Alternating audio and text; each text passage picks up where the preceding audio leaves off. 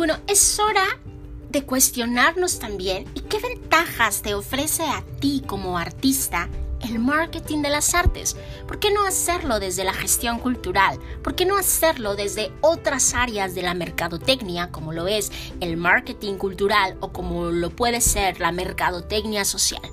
Porque aquí lo que nosotros queremos es guiarte en un proceso donde tú como artista te conviertas también en emprendedor, sea que tú mismo vas a manejar esta empresa de arte o que tú eres un cantante, un cantante de ópera, un cantante versátil, eres un músico de orquesta, eh, no sé, eh, eres un pintor y lo que estás buscando es un manager. Pero este manager que ahora eh, es el manager 4.0, que de hecho en el webinar de mañana nosotros vamos a abordar qué cualidades tiene cómo te puede ayudar a ti el Manager 4.0. Pero lo mencionaba, independientemente de que tú eres un artista emprendedor o estás buscando o vas a solicitar de un Manager 4.0, lo que tú necesitas es un producto que sea rentable. No nos vamos a, adentrar ahorita en este cuestionamiento propio del marketing de las artes de si el producto digamos, la obra de arte, el espectáculo, la función, se debe concebir de manera previa a definir hacia qué público va o como lo es dentro de la mercadotecnia tradicional, el marketing mix, donde el producto se crea con base a las necesidades que tiene el propio público. Entonces, bueno, ¿qué es lo que eh, en atmósfera de artes tú vas, atmósfera de artes también, ¿no? atmósfera marketing de artes, tú vas a encontrar? Sobre todo apoyo en la parte de mercadotecnia y apoyo en la parte de finanzas. Marketing de las artes, si tu proyecto va acorde al marketing cultural o la mercadotecnia social. Y en la parte de finanzas, adentrarnos en la educación financiera, la planeación y presupuestos. ¿Por qué confiar en nosotros? Porque realmente eh, tanto Rodrigo Castillo, Roberto Tolosa y su servidora Sabrina Tolosa somos un equipo de profesionales que nos hemos dedicado a estas áreas durante más de 10 años. Estoy hablando de una experiencia de 20 años, 20 años en lo que es la producción, en lo que es la publicidad, lo que es la las finanzas. Cada uno, por supuesto, ¿no? En su área. Pero lo que nos une y nos da esa característica especial como equipo es nuestra gran pasión por el arte y por el éxito. El éxito que se traduce en satisfacción personal. Entonces, entremos, ¿no? Propiamente a la materia del marketing y vamos a hablar un poquito de la historia del marketing. El marketing de arte surge en la década de los 70, por allá de 1976, y se definía como un conjunto de herramientas. Posteriormente, en los años 80, se define como un sistema de procesos de gestión y ya en la década de los noventas, que es más la tendencia que está todavía no en boga, que todavía en la actualidad se maneja, como una filosofía organizativa. Entonces, en, como conjunto de, de herramientas, el marketing de artes lo que promueve es que el arte es primero.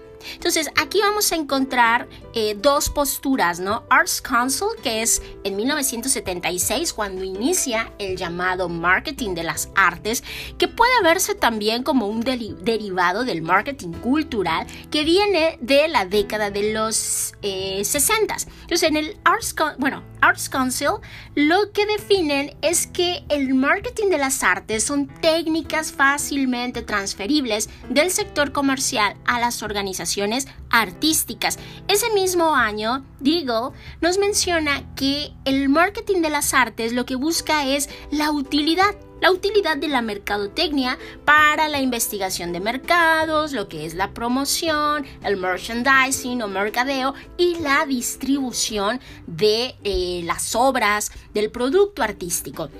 sobre todo inició, bueno, el marketing cultural inicia en los museos y fue Clutter quien lo genera, quien da la estructura y el marketing de las artes sobre todo se planeó para obras de teatro, es más para el entretenimiento y después se fue extendiendo a las otras artes. Entonces tenemos que, eh, como sistema de procesos de gestión organizativos, tenemos a dos teóricos o dos mercadólogos, Robbins y Weiner y White, que nos mencionan que la marca o lo que marca la utilidad del marketing para la toma de decisiones. Pero continúa esta premisa de que el arte es primero. Y ahora la tendencia actual, que es un balance entre arte y mercado, o que incluso tiene una orientación hacia el mercado y es filosofía organizativa. Entonces aquí encontramos un equilibrio entre las necesidades de los consumidores y el respeto por la integridad artística. Quienes lo mencionan, Clutter y Schiff en 1996. En el año 2004, estos mismos autores nos mencionan que el marketing se ha de orientar al mercado una vez que el producto esté terminado, hablando ¿no? de, de las artes. Sin embargo, Solomon en el año 2003 menciona, bueno, debe de haber una integración del marketing en todas las etapas de la producción artística. Es decir, buscamos un mercado, segmentamos, identificamos un nicho y a partir de ello crear la obra. Esto no tiene nada de malo si es la tendencia que tú estás manejando o de repente percibes que hay artistas que lo están haciendo y hay que quitarnos también, ¿no? Este paradigma. Y recordemos que en el Renacimiento, pues primero eh, había una, digamos, necesidad de ilustrar las catedrales, una necesidad de reinventar lo mismo sucedió en el barroco, de reinventar la religiosidad y se contrataron artistas y no por ello dejan de ser obras de arte. No nos vamos a adentrar aquí ya cuándo identificar si es una obra de arte o no, pero la premisa sabemos que es la calidad. Y pienso, ¿no? En Santa Teresa de Bernini, fue por encargo.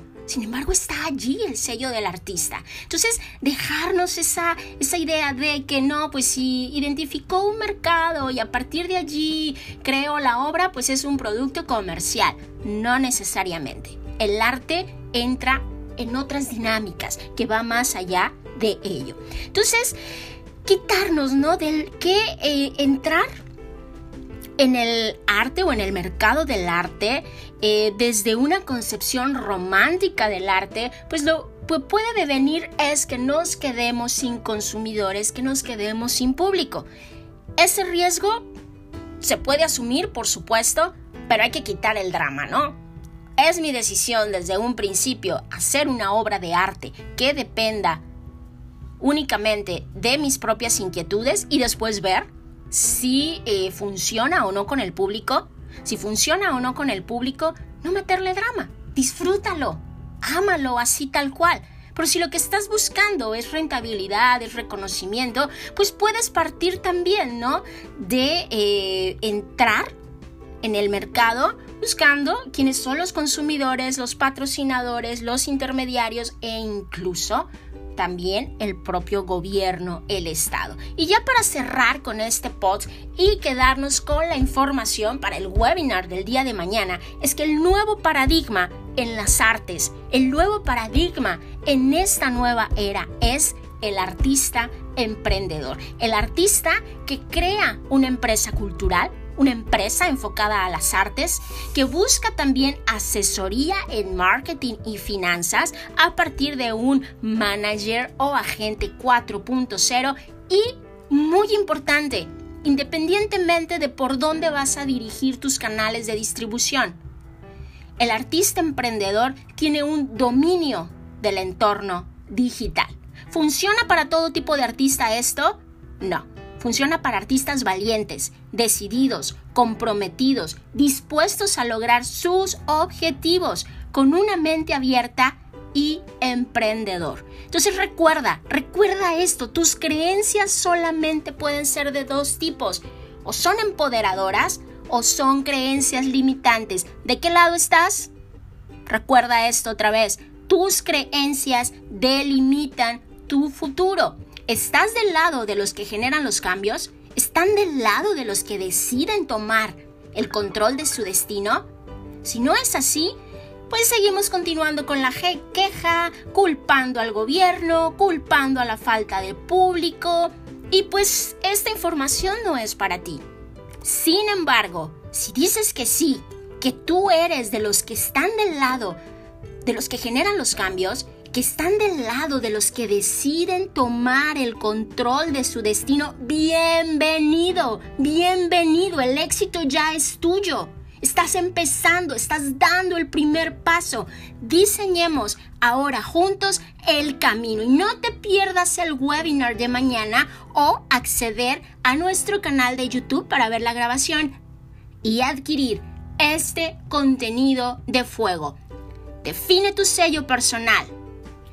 Obtén estrategias para vender arte y sé un artista emprendedor. Tú puedes todo lo que quieras lograr si lo haces con gran disciplina y acciones con estrategia, tú puedes lograrlo. Gracias, mil, mil gracias. Yo soy Sabrina Tolosa y te invito a las redes sociales de Atmósfera Marketing de Artes.